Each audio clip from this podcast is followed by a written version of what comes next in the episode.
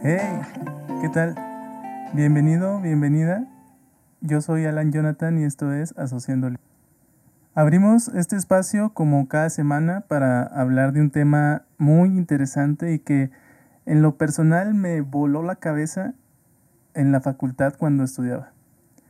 Pero antes de comenzar me gustaría recordarte que el martes estrenamos sección en el canal de YouTube llamada Psicoanálisis, donde analicé la trama de la película Parásitos y a sus personajes. Si no la has visto, te recomiendo pausar este episodio e ir a verlo, pues se puso bueno.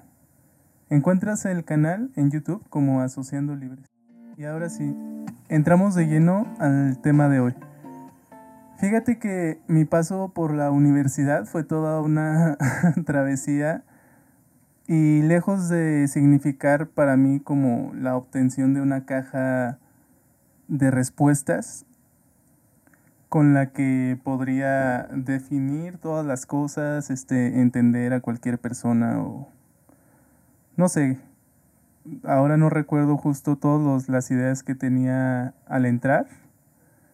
Este, pero lejos de eso, más bien me dejó arraigado un pensamiento crítico, es decir, el hábito de seguirme generando preguntas constantemente.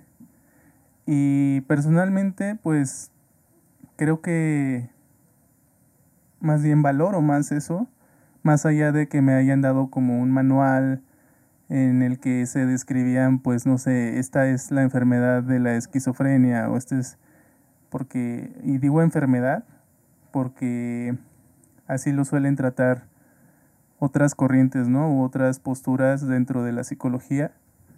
Eh, y valoro más que no me hayan dado como esa especie de manuales, de libretos, sino una postura diferente de acercarme al otro y de escuchar y tratar de mirar su realidad.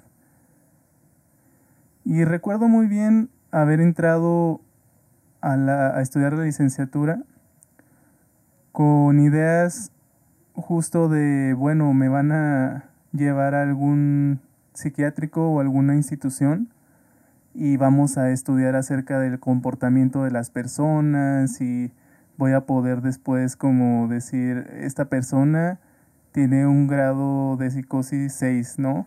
Por poner un ejemplo. Son las, son las ideas que yo tenía al inicio o de lo que me imaginaba que iba a ser la carrera, ¿no? Porque básicamente psicología era una carrera que me llamaba la atención porque me llamaba y me llama aún mucho la atención nuestra capacidad eh, de soñar y de crear y como un, un pedazo de carne puede llevar a cabo operaciones tan complejas, que cómo, cómo podemos sentir, cómo nos relacionamos con los demás. Pero al entrar a la carrera, pues tenía como estas ideas acerca de la locura, de que era una especie como de comportamiento que podía medirse, podía anticiparse, ya fuera que hubiera sido desarrollada durante la vida de alguien o hubiera sido adquirida por herencia genética, pero tenía mucho esta idea como de las series, de las películas, del perfilador, este, de los expertos que llaman a un juicio, ¿no? En, estos programas o, o películas, y que puede identificar y describir ciertos rasgos y ciertos parámetros, ¿no? Y claro que eso pasa, pero más bien en la práctica más cotidiana, eh, cuando no estás haciendo un trabajo criminalístico, pues no se trata precisamente de eso. O sea, claro que para ciertos casos es muy útil y necesario, pero por lo general, pues esa postura implica otras otras formas de ver la realidad como vamos a, a ver más adelante en este episodio. Entonces cuando entraba a la universidad, mi amada UAM, eh, tuve la suerte de tener profesores y profesoras en su mayoría profesoras, que nos retaban y nos hacían movernos del lugar de pensamiento este, a propósito. O sea, estudiar psicología para mí fue como un quiebre de la propia mente y de las ideas que tenía en la cabeza, de cómo veía la realidad. Y recuerdo muy bien que una de mis profesoras nos decía, si yo no logro hacer que ustedes se rompan la cabeza pensando en estas cosas, eh, no estoy haciendo un buen trabajo y creo que deberían repetir el trimestre. Entonces al principio pues nosotros nos quedamos como, wow, ¿a dónde me vine a meter? Este debería cambiar mi grupo, pero sé que los que nos quedamos en, en ese trimestre con esa profesora aprendimos muchísimo de nosotros mismos, pero también de la forma en que nos llegan las ideas y la información desde, desde otros lados, ¿no? Históricamente y también en nuestra propia vida, en el presente. Y de eso también tiene que ver la propia palabra locura. Me gustaría que pensáramos, hice una pequeña investigación dentro de mis libros, lecturas, eh, y pensemos de dónde viene la palabra locura. Bueno, antiguamente se usaba una palabra o todavía existe una palabra o un sinónimo para loco que es lunático. Y pues históricamente los romanos cuando todavía usaban el calendario lunar, más o menos por el siglo VII antes de Cristo, habían notado que los delitos, los suicidios y las conductas dementes que llamaban eran más frecuentes durante las noches que había luna llena.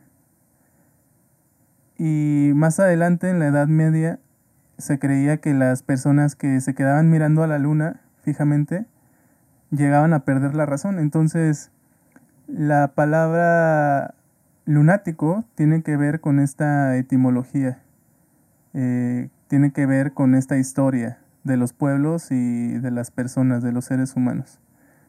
Y etimológicamente, si nos vamos a la, a la raíz de las palabras que componen a su vez la palabra locura, em, bueno, se dice que puede haber un posible origen derivado del árabe lacua y que en realidad significa tonto, así les llamaban a, a las personas entre los siglos X y XI. Y en algunos textos medievales, loco también parece significar tonto o salido de juicio. Y desde estos datos, estos pocos datos, solo analizando el origen de la palabra locura o lunático, pues podemos ver o podemos obtener información que nos habla de cómo el otro ve a esa persona a la que se le llama o a la que se le etiqueta con esta palabra. O sea, es una persona tonta porque parece ser que las acciones que no llevan que llevan a cabo, perdón, no están dentro de la razón, o sea, no está dentro de la norma de lo que se espera de una persona que es inteligente, por ejemplo, ¿no? O que usa bien su cerebro, como, como pudieron haber pensado tal vez en ese tiempo. Y a la distancia eh, pues me causa algo de risa, pero risa entre risa y desesperación, de cómo llegamos como humanidad a creer ciertas cosas y a defenderlas. Y hoy podemos voltear y decir, sí, es increíble que lo hayamos, hecho, ¿no? Pero en ese momento suena muy lógico que, pues si tu cabeza funciona bien, vas a comportarte de esta manera de acuerdo a las normas, a las normas morales y a las normas de conducta social de ese momento, a lo que se considera correcto. Y si no es así, em, eres un loco, eres un tonto, alguien que no tiene juicio, que no ha sido sabio y que no se ha pegado a lo a lo que comúnmente hacemos como pueblo, ¿no? Y este hecho de que el lenguaje va cambiando con el tiempo, porque nosotros como personas y como sociedad, como un conjunto de personas que viven e interactúan entre sí, eh, cambia las normas, también el significado de las palabras y la percepción histórica de cierto concepto, en este caso la locura, también cambia.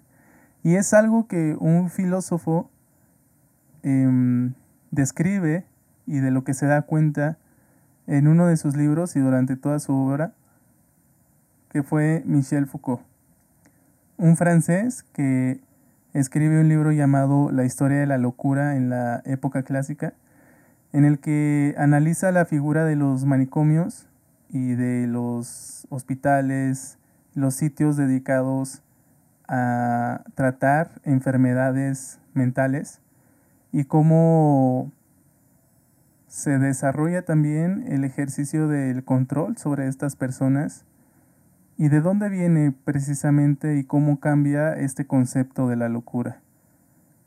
Entonces, a lo largo de la historia, así como cambia el significado, también cambia la forma de aproximarnos a la locura o a lo que se considera de esa forma.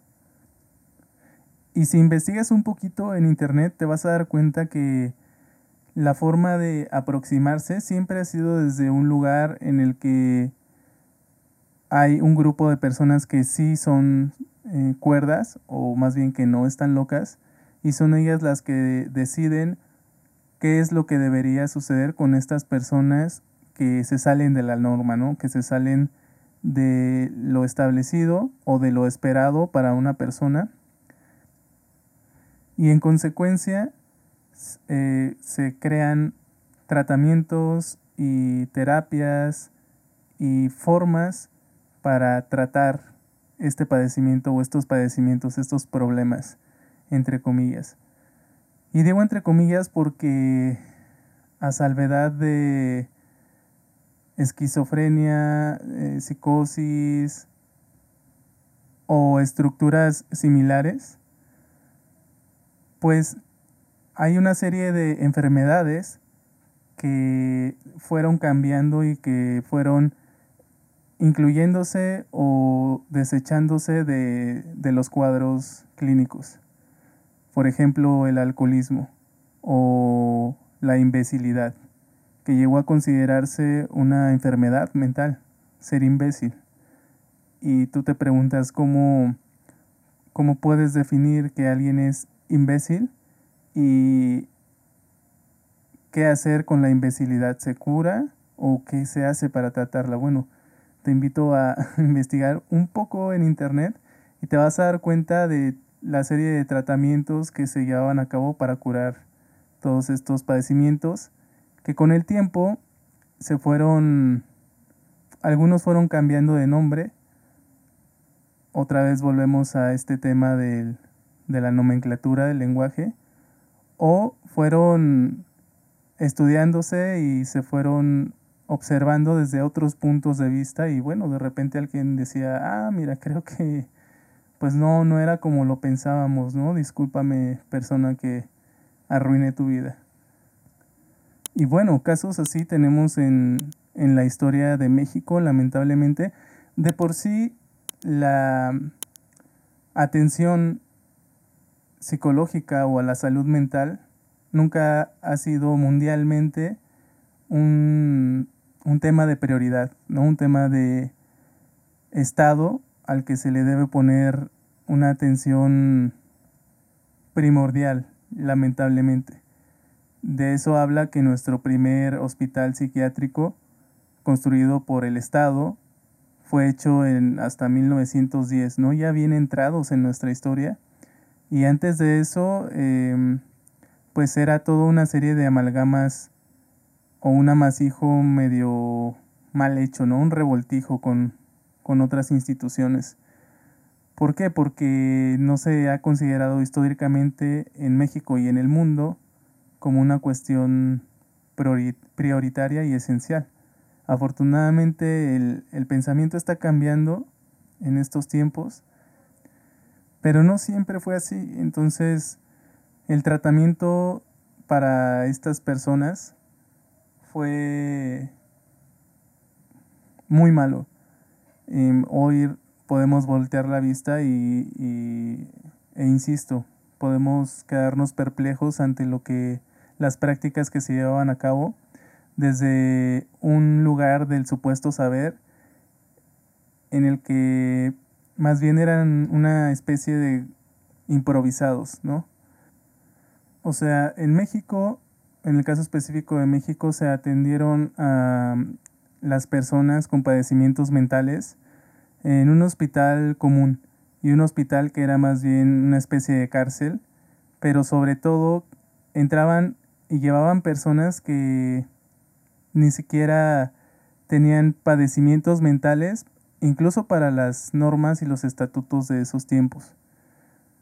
O sea, las personas que llegaban a estas instituciones eran llevados o por ser pobres, mayormente por ser pobres, o por reglas de etiqueta o de moral de sociedades victorianas del siglo XVIII, inicios del XIX, en los que si una persona estaba dormida en un parque, era llevada por la policía y, y recluida en un hospital. ¿Por qué? Porque esta conducta no era aceptable para ese tiempo, ¿no? no la gente no quería ver indigentes o vagabundos en, en las calles. Entonces, no solo los policías los llevaban, sino que había personas que de alguna forma los denunciaban para no verlos ahí en espacios públicos, personas acomodadas o personas que no tenían nada que ver, ¿no? Y, y de esto hay una carta y un caso muy lamentable de una mujer que viaja a la Ciudad de México desde un pueblo para trabajar para una persona que conocía desde su lugar de origen cuando ella viaja hacia la Ciudad de México lo hace porque tiene necesidad, porque hay una cuestión familiar y ella no sabe leer ni escribir hasta tiempo después que pues escribe esta carta en el manicomio de la Castañeda. Entonces, en la carta menciona su, su historia en el que llega a la gran ciudad de México y no conoce a nadie tampoco sabe la dirección de esta persona, solo sabía que vivía en la Ciudad de México, ¿no? Y entonces como el lugar de donde ella viene es un lugar pequeño, eh, es un pueblo pequeño, pregunta por la persona a la que está buscando, ¿no? Pregunta a las personas que se encuentran si conocen a la señora tal. Y evidentemente la gente no sabe de quién está hablando. Entonces pasa el día buscando a esta, a esta persona, a esta conocida que tenía para la quien trabajaba, y no la encuentra. Y como no conoce a nadie, pues decide dormir en una banca de, de un parque público. Pues ella sigue narrando y menciona que unos policías se le acercan y le preguntan de dónde viene y a dónde va y qué está haciendo ahí en el parque, ¿no? Ella les explica que viene a trabajar a la ciudad, este, pero no conoce el nombre de la persona a la que está buscando, solo conoce el apellido.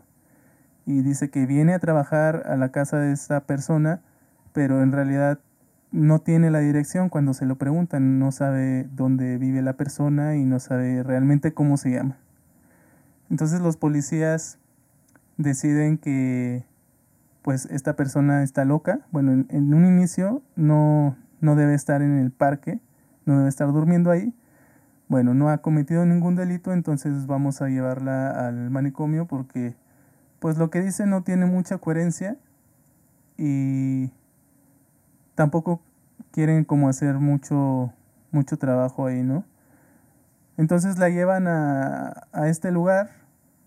En ese tiempo ya existía la Castañeda en la Ciudad de México. Y entra esta mujer joven.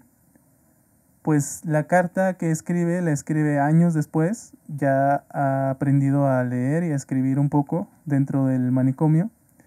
y suplica que la dejen ir, suplica que la dejen buscar a la persona que por la que vino a la ciudad o de lo contrario, por lo menos regresar a su pueblo donde sus padres la necesitan. Y parece ser que esto nunca sucede, pues las cartas que los internos, por llamarlo de alguna manera, los pacientes, yo creo que la palabra más adecuada es interno para la clase de institución que era la Castañeda, las cartas que escribían ellos nunca salían al exterior. Tal vez nunca eran leídas por las personas que ahí trabajaban, por los doctores o las enfermeras, y quedaban ahí y quedaron ahí. Y de esas cartas, em, María Inés García Canal hizo un trabajo espléndido en el que dedicó bastante tiempo a leer esa gran cantidad de cartas que ahora se encuentran en el Archivo General de la Nación y escribió un libro que se llama La relación médico-paciente. Por eso puedo traerte esta historia hoy y por eso puedo hablarte de un poco de esta pequeña historia de la salud mental, del tratamiento de la salud mental en México.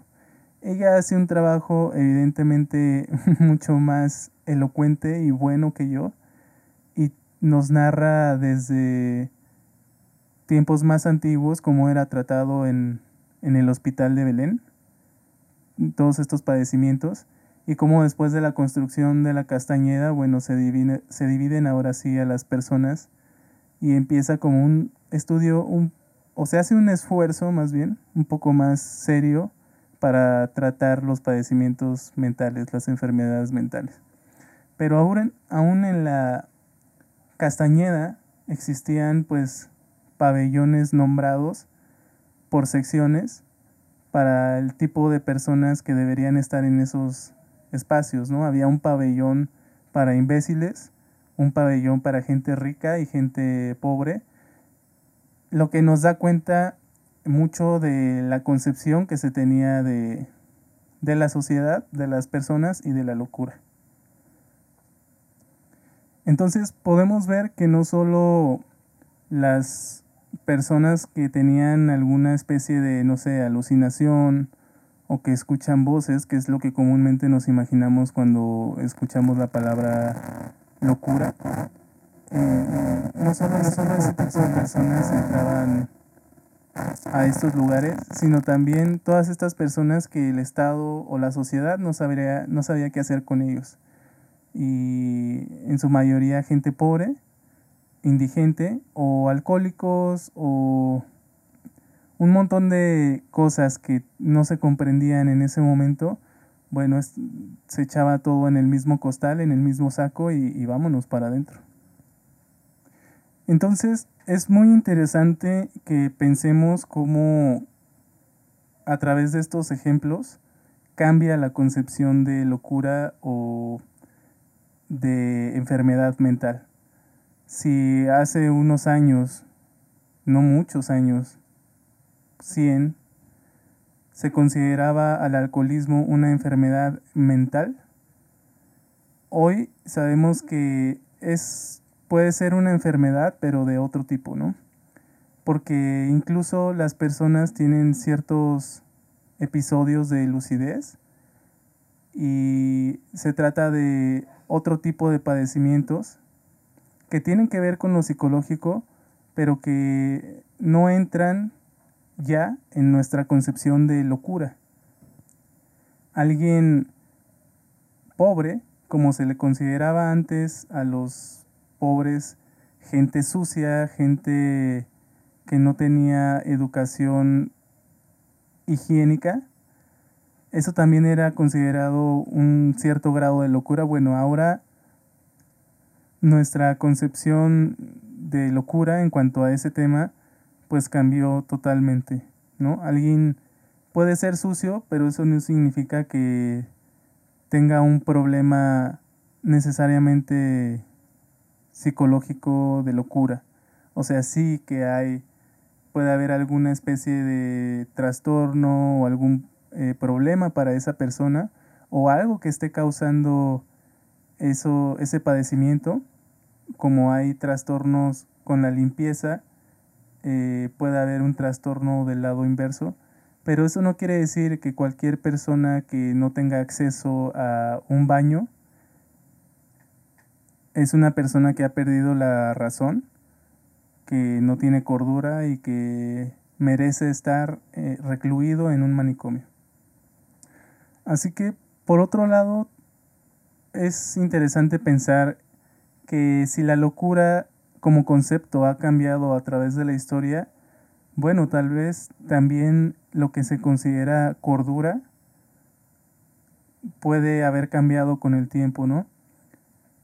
Las características que se asociaban a alguien cuerdo pudieron haber cambiado con el tiempo y prueba de ello eh, son todos estos testimonios en casos de asesinos seriales en los que la gente dice esta persona no demostraba ningún comportamiento errático o no hacía comentarios fuera de lugar, o sea que dieran las señales de que había algo mal con esa persona.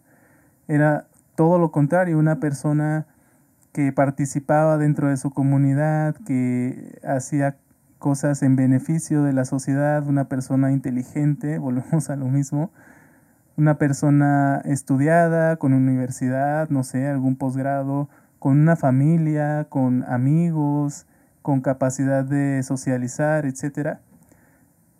Y resulta que llega a cometer una serie de atrocidades o de crímenes que no se esperaban de acuerdo a lo que la gente veía y a lo que la gente asociaba con alguien cuerdo, ¿no? Aparentemente era una persona totalmente sana y normal, pero resultó no ser así, ser de otra, de otra forma. Entonces yo recuerdo muy, muy bien y con mucha claridad una frase que me dejó helado en el, en el momento que la escuché. Estábamos en, en una sesión, en una clase con nuestra profesora y nos decía, justamente hablando de este tema de, de los problemas mentales, de los conflictos, este, nos decía, bueno, es que aquí entre nosotros puede haber alguien que sea psicótico o esquizofrénico, o sea, que escuche voces o que tenga una realidad alterna a la que todos compartimos y podemos nunca darnos cuenta. Entonces yo me quedaba helado y pensando y decía, es cierto, y, y al final entonces a qué se resume la etiqueta de loco o de locura o la etiqueta de enfermo. Cuando comenzamos a considerar que alguien se salió de la norma, o como dicen en México, que se le fueron las cabras al monte, para empezar a tratarlo de esa forma. Entonces me preguntaba, ¿hasta dónde llega el terreno del diagnóstico si no hay una manifestación como externa? Si alguien no te, no te dice algo, por ejemplo, fuera de contexto, que te saca de onda, si alguien incluso no te hace daño físicamente, ¿qué diferencia hay con una persona que, entre comillas, es cuerda? O, voy a formularlo de otra manera. Si alguien que está llevando a cabo tratamiento psiquiátrico o psicológico diagnosticado con una enfermedad mental puede, em, que es el fin, estar inserto de nuevo en la sociedad y convivir con los demás? ¿Cuál es el estigma de la locura y cuál es el problema con este tipo de padecimientos? Más bien, ¿cuál es la diferencia que nos hace estigmatizar al otro, ponerlo aparte y comportarnos de cierta manera con el otro en relación a nosotros mismos. Que sí, que hay casos que pueden ser peligrosos para la propia persona que está padeciendo esto, y por eso se llevan a cabo tratamientos y se llevan a cabo eh, procesos de medicación. Pero a lo que voy es ese lugar de seguridad en el que nos implantamos, los que pensamos que no tenemos ningún problema, se convierte en un lugar de superioridad con el que miramos hacia abajo al otro y comenzamos a tratarle diferente. Y tratarle diferente implica desde tener lástima o compasión hasta llevar a cabo acciones que discriminan a las otras personas.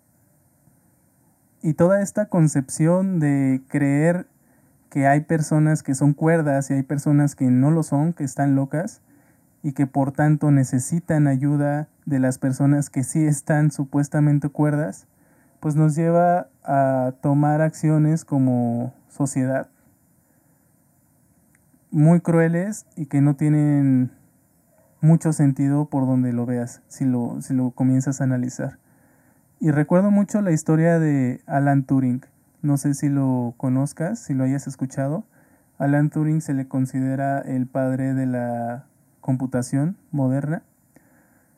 Pues creó una máquina que decodificaba a otra máquina llamada Enigma en la Segunda Guerra Mundial. La máquina Enigma era usado para cifrar mensajes por el ejército alemán, por los nazis. Y estos mensajes pues llevaban información muy importante para los aliados que necesitaban anticiparse o conocer cuáles iban a ser los, los planes, las acciones o operaciones del enemigo. Entonces Alan Turing era un, una persona extremadamente inteligente que idea esta máquina junto con su equipo y comienzan a construirla para poder descifrar el mecanismo de la máquina Enigma y poder entonces decodificar los mensajes que creaba esta máquina enemiga. Finalmente pueden resolverlo y él continuó escribiendo y continuó haciendo investigación, pero resulta que había un problema para Alan Turing. Era homosexual y al momento de enterarse sus superiores y las autoridades, le recetan un tratamiento de fármacos que lo que hacen es ponerlo en un estado deplorable y, en el que poco a poco va cayendo en depresión, ¿no? No es capaz de concentrarse ni de hacer sus actividades como las hacía antes normalmente sufre mucho y su ánimo decae y finalmente termina por suicidarse, muy joven. Después, con, gracias a todas las investigaciones que hizo y al desarrollo de esta máquina,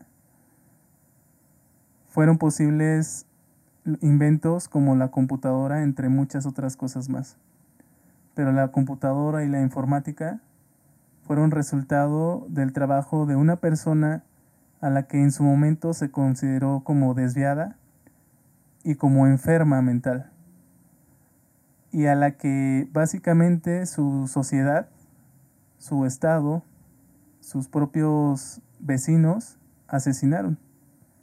Lo llevaron a un estado en el que ya le era imposible continuar viviendo, pues no se reconocía a sí mismo como esa persona taciturna y entonces decide terminar con su vida.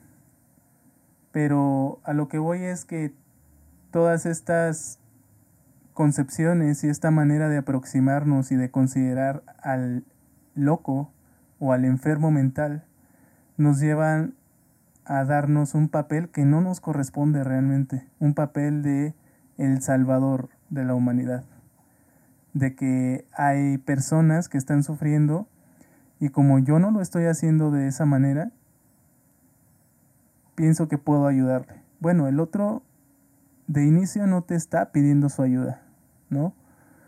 De inicio lo que te está pidiendo es poder vivir contigo a tu lado, mientras no se haga daño a sí mismo y no te haga daño a ti, físicamente también.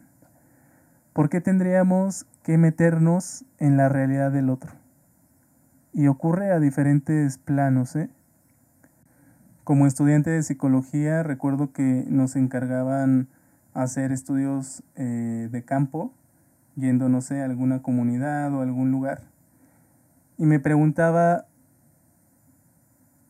cuál era el papel que nos obligaban a preguntarnos, cuál era el papel que nosotros nos otorgábamos a nosotros mismos al acercarnos al otro. Y esto lo reflexioné, lo estudié y lo llegué a vivir estando con el otro. Para el otro yo era un intruso, un estudiante que iba ahí a observar, a intrometerme, de chismoso, de curioso, cuando en realidad a mí nunca me habían pedido mi opinión, mucho menos mi supuesta ayuda con los supuestos conocimientos que tenía. Y cuando comprendí que el otro era un otro como yo, cambió toda la forma de aproximarme a este, a este tema de la locura.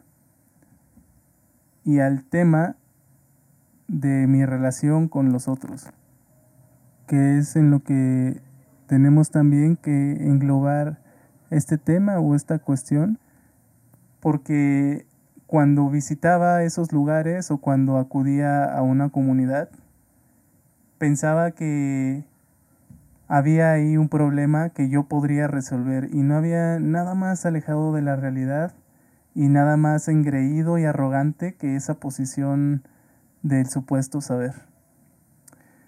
Y la universidad y el proceso de estudiar psicología y estudiar al otro, por lo menos en mi universidad, fue un proceso de darme cuenta de que lo que tengo que hacer es escuchar y, y observar, tratar de estar ahí y de acompañar a la otra persona, si es que me permite estar con ella, estar a su lado.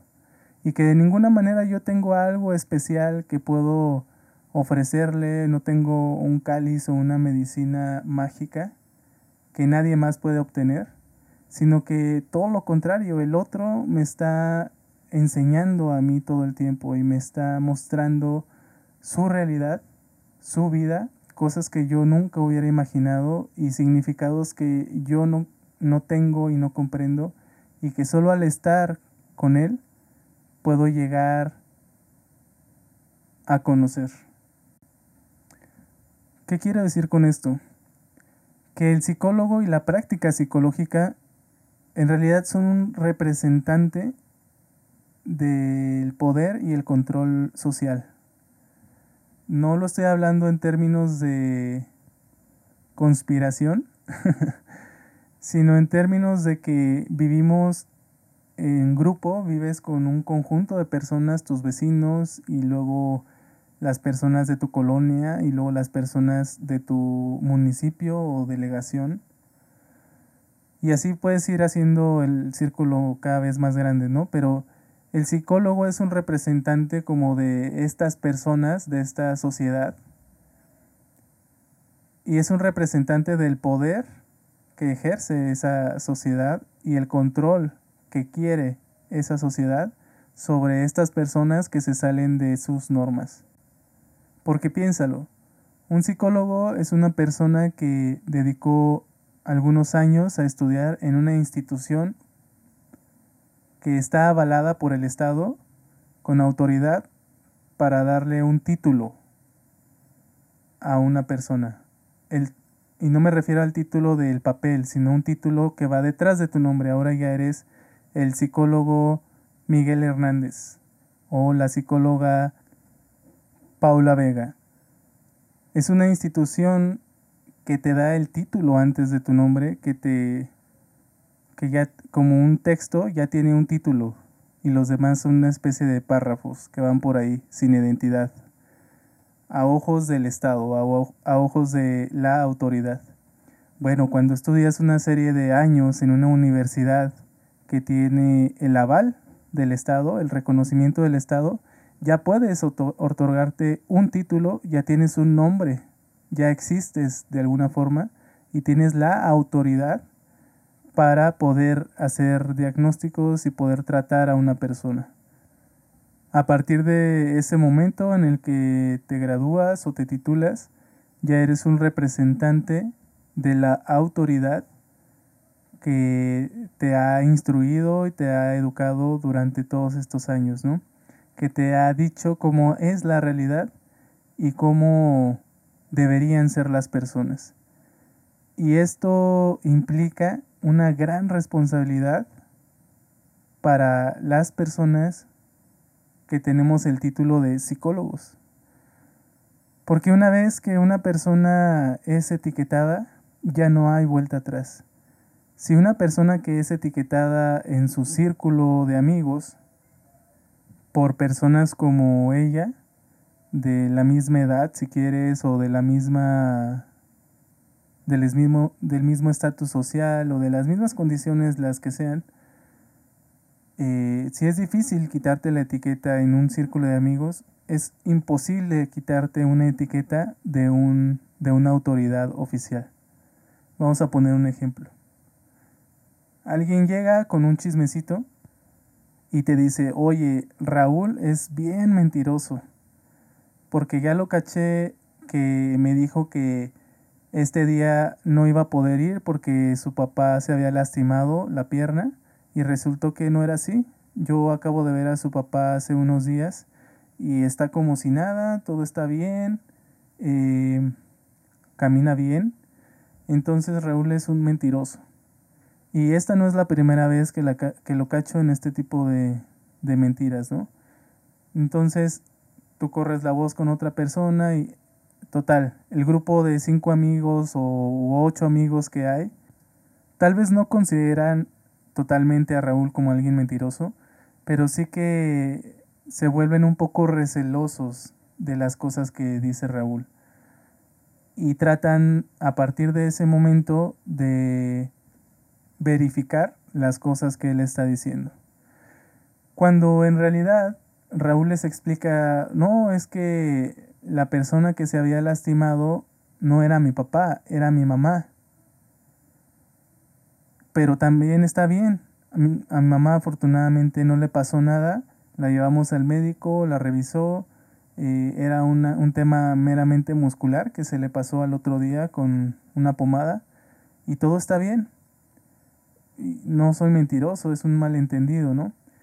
Pero a partir de ahí Raúl va a tener que esforzarse el doble o el triple para que sus amigos crean a la primera algo de lo que está diciendo. Y si en este ejemplo que te acabo de poner resulta complicado el hecho de que esa persona pueda quitarse la etiqueta que sus amigos le han puesto, ¿cómo te imaginas que será entonces que la etiqueta que le ha puesto una persona de autoridad con un supuesto saber a otra persona, aunque esté o no equivocada, pueda ser retirada así nada más. La etiqueta de un diagnóstico mal hecho o una, la estigmatización de una enfermedad. ¿Cómo crees que es la realidad de una persona que tiene una enfermedad mental. ¿Cómo crees que es ser vivir con una etiqueta de trastorno? ¿Crees que es sencillo ir por ahí con esa etiqueta? Y sobre todo, ¿crees que es sencillo poder retirarte esa etiqueta cuando dependes del juicio de otra persona? Qué tremendo es este tema, ¿no? Este gran dilema. Así que como psicólogos o como personas que nos dedicamos al área de la salud mental, tenemos una gran responsabilidad, pues nuestros enunciados, lo que digamos, pueden significar la vida de las personas. Puede significar que esa persona continúe con sus sueños, con su vida, o que esos planes se vean truncados para siempre. Los psicólogos no tenemos la verdad absoluta, no tenemos la razón, ni siquiera tenemos los conocimientos en el sentido de los únicos conocimientos, ni podemos definir cuál es la realidad. Ese es un gran mito. Esto lo menciono para aquellas personas que se han encontrado con una mala práctica profesional y que sé que necesitan escuchar esto. Pues un psicólogo es una persona que finalmente, como tú, en edad de prepa decidió estudiar alguna carrera y tuvo la suerte de poder hacerlo. Tuvo las posibilidades de poder hacerlo. Pero al final un psicólogo es una persona como tú, como yo, que se equivoca, que también tiene sesgos, que tiene tendencias hacia ser, no sé, más conservador, que tiene creencias religiosas, que tiene una cosmovisión del mundo, una, una forma de interpretar la realidad. Y que lamentablemente por ser una persona con un título, una persona de autoridad y un representante de esa autoridad,